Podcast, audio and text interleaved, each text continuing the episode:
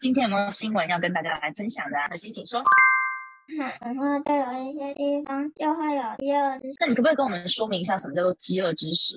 饥饿之时是什么是饥饿之时？在石头上课上有一些关于干旱所引发灾难的信息。这新闻很特别哈，因为欧洲干旱，通常呢，如果是按照正常的气候，那可能在该下雨的时候下雨，对不对？不该下雨的时候不下雨这样子。可是因为今年呢特别的热，水分第一个蒸发又快。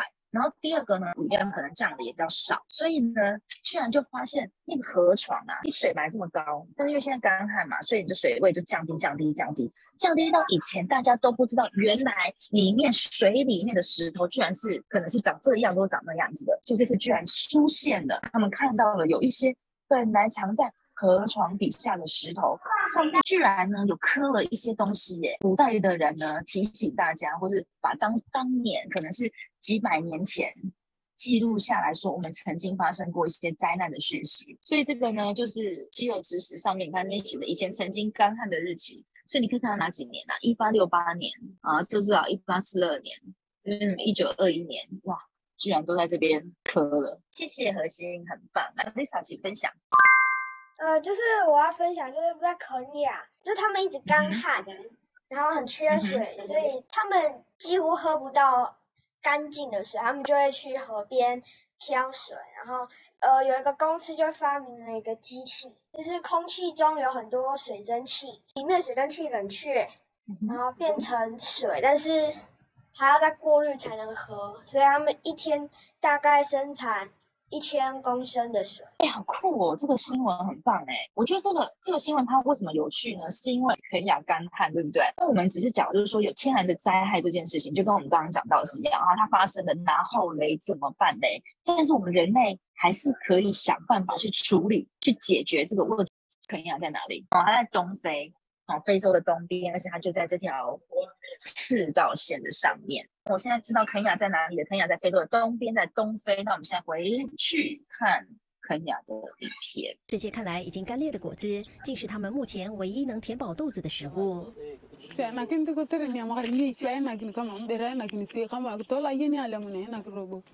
梅切尔明知孩子吃了野果会生病，但他已经别无选择。非洲东部目前遭逢四十年来最严重的干旱，至少有一千八百万人正在饿肚子，其中有四百多万人就住在肯亚本来就气候干燥的北部地区。这里已经连续三年没下雨，导致土地沙漠化，当地图尔卡纳部落赖以为生的牲畜大量死亡，让他们的生活陷入困境。然后说，通常好多年才会有一次干旱，对不对？就现在是连续三年，所以你完全休息的时间，你等待那个下雨的时间都没有，连续三年居然没有下过一天的雨，哎。我是干旱等到干旱。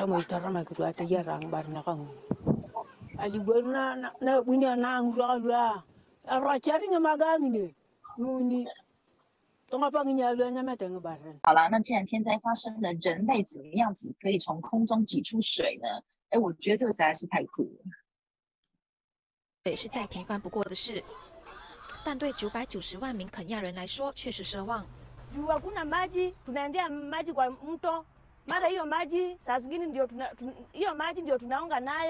那个水呢，真的是会造成人的健康非常大的关水虽然存在致命风险。但却是贫民窟家庭的重要资源。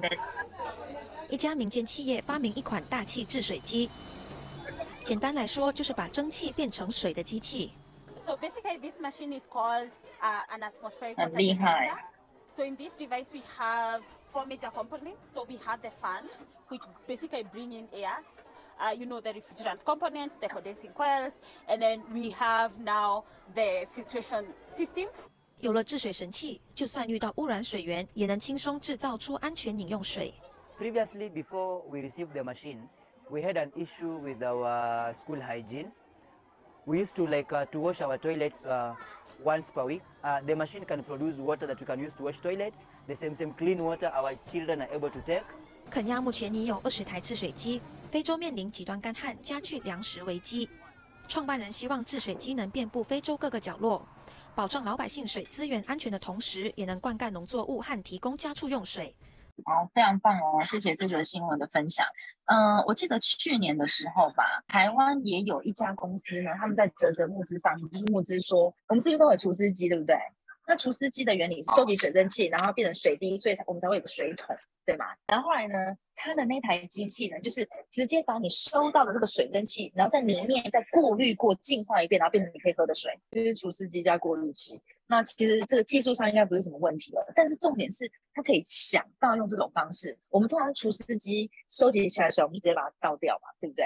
可是呢，它又再一次把它利用，可以利用人可以喝的，或者你可以甚至你可以去洗马桶，不是只有技术上去克服，而是你想到你怎么样去再利用。我觉得这个是一个非常棒的事情，就是你要去想一想，怎么样子可以去把生活当中的东西做更多的巧思，再利用更多更多的巧思，把本来大家习以为常的东西呢，再加一点点，再多想一点，可能就可以就是重新再利用。OK，来，上换你喽。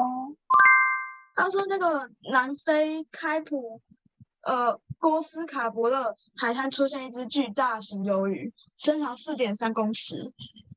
像这么巨型的这种海洋生物，应该是在海底非常非常非常深的地方，对不对？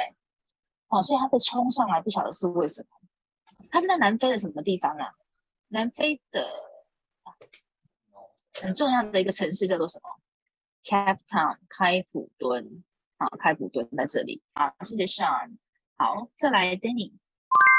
一个赌场在隔一条河就是越南了、然后员工们就跳入河中游回那个越南，计四十二人逃出，其中一人被河水冲走，一人被赌场抓人员抓住，仅四十人顺利逃出。哪里有赌场柬？埔寨对，柬埔寨的赌场。OK，最近是不是大家最大的新闻就是柬埔寨这三个字？哎，柬埔寨在哪里？亚洲的这一大块都叫做亚洲，所以现在我跟你们也一样，我们都在亚洲区啊，到这边，对不对？到巴布亚新几内亚，到这边，这边 都叫做亚洲区，对不对？你看到我的十字，右边就是东，左边就是西嘛，上面是北，下面是南嘛，对不对？这块呢就叫做东南亚，呃，缅甸、泰国、辽国、柬埔寨、越南、马来西亚、印尼、菲律宾，这些都叫做东南亚。仔细听 RCEP 还记得吗？辽国、柬埔寨、泰国、缅甸，还有新马、菲律宾、印尼，一点文来，ASEAN 东协十国。好，原来在这边呢，有一十个国家联合起来的，他们叫做东协，OK，A S E A N，A S E A N。好，所以你看一下这几个国家有没有印象？全部都在一起。所以当我下次呢讲到你柬埔寨的时候，你马上就想到它的邻居有哪些啊？辽国、越南、泰国、缅甸、新加坡、马来西亚、印尼、菲律宾这些国家呢，请你把它们放在一组里面。讲到一个的时候，马上联想到其他的，好不好？好，那我们现在回来了，就是柬埔寨。刚刚是讲到说，就是柬埔寨呢，他们跳到一条河，对不对？然后河的对岸就是越南的嘛，所以可以理解，因为什么？柬埔寨跟越南就是有边界，这个线线是不是代表就是边界的意思？柬埔寨的英文叫做 Cambodia，。不过我希望你们记得，我们每次在讲人名或者国名的时候，请你都帮我同时记得它的英文名称哦，这很重要，因为你未来不是只有跟台湾人讲话，对不对？你未来是跟全世界的人讲话，所以你要知道大家怎么样去称呼他的。这次的事情呢是这样，就是说有些人他在可能在一些呃新闻或者是报纸上面看到有有人在应征工作，然后就说呢啊，你来这边工作，你可以赚好多钱，五六千美金，代表他一个月可能可以赚到多少钱？最少十五万。现在很多新闻就说啊，有些人就这么贪心啊，你看到薪水这么高，你就想要去工作吼，所以活该你被骗。可是啊，我想要问你，你觉得我们工作会不会想要赚更多的钱？想啊，想嘛，对不对？我们你知道啊大人啊，正常啊不工作想不想对啊对啊，我们我们很诚实嘛，对不对？谁不想要更多的薪水？毕我很竟高风险高，回报。对，无论是高风险高回报或什么，我就讲一个很最基本的人，你们大人告诉你们说，为什么你们要好好读书？啊，就叫你好好读书，因为你可以好好读书之后，你可以考到好的学校，好的学校之后，另外可能会有好的工作，好的工作是为了更多的钱。那你好的待遇呢？你的你的生活或者你家人的生活可能会更舒服一点，你可以做你想做的事情。现在讲这个不代表完全同意哦，但是这个是大部分的人，尤其是你们，其实是不是每天都是接受这样的讯息？那这些人他们想要有更高的薪水有错吗？对啊，他们是贪心吗？不是，就是想要更好的生活，养活家里。对，每一个人都有自己的原因。有些人是可能家里只剩下他一个人可以工作，有些人可能是因为他们家就是有这么多的人，有这么多的需要，可能有欠钱，或者可能反正就任何任何的原因。所以我觉得我们可能不能够用说啊，这些就是活该被骗，因为他们贪心，这样子去看一个新闻哦。好，每个人的状况都不一样，这是第一件我想要说的事情。第二件我想要说的事情，很多人看到就到国外工作，因为他有可能在台湾没有机会可以得到这么高薪水的工作，所以他就觉得说，哎，去国外工作等于赚比较多的钱。而且他们看到的跟他们去面试的资讯也都是很正常的，就说哦，你是在饭店里面工作啊，你可能是当一个什么服务员啊，或者当一个什么电话接线生或什么的这样子。哦，所以像有些人是明明知道是坏的。然后还去做，那这是一回事。但有些人确实是他不知道那个真的是不好的，然后他就去了嘛。所以这是有各式各样的情形。那在柬埔寨的这个我们现在看到红红的城市里面啊，它为什么会有这么多的这个这次的这个诈骗集团呢？其实有一个很大的原因是在这边呢，之前盖了非常多的赌场。以前这些 casino 呢，其实在很多地方都有，那就是。有一些人很爱赌博的人，他想要去用很快的方式赚到很多钱。有些呢，可能是很有钱的人，他没事他就去那边赌钱，反正他无所谓嘛，他可以输掉很多钱，他也不会怎么样。但是来会去赌场的人会比较复杂一点，什么人都有，而且会开赌场的人通常跟黑道有关系的，或者跟一些比较他们的工作、他们的生活、他们的身份都是很复杂的，可能都是走在法律的边缘，甚至于是犯法的。在之前呢，经济好的时候呢，有钱的人、没事做的人呢，跟想要赌博赚钱的人呢，就可以去消费。这三年，COVID-19，你还可不可以出去旅游？要难难很多。所以大部分的以前的旅游的地方，是不是都没有了观光客？赌场这种地方也是需要大量的人来才能够花钱嘛，它需要很多的观光客，所以赌场的生意没了。他本来管理赌场的人，他还要不要继续赚钱？于是怎么办呢？他们就开始想别的办法赚钱。OK，这是第一个。第二个，在很多的国家，有一件事情是很严重，叫做贪污，给政府的人一些钱。我只要给他钱，我是不是就可以贿赂他？他就可以保护我，甚至于他可以让我做到我想要做的事情。那在一些比较没有制度的国家，这种事情就会非常非常的常发生。如果是一个有法律规定很严格的国家，是有法治的国家。这些情形会不会发生？一样会，可是会比较少，因为大部分的人不敢这么做。他知道，如果他这么做，他只要被发现，他就会被抓起来，被关到监狱里面。像柬埔寨这个国家呢，它可能是以人来治理国家，而不是以法律来治理国家的时候，这种情形就会发生非常严重。所以，其实，在柬埔寨这个地方，这次呢，大家所发现的诈骗集团呢，它其实是人，可能是外国人、台湾人、中国人都有。加上柬埔寨的政府那些收贿贪污的人，他们一起结合起来做的诈骗案，所以就会让被骗的人以为，哎。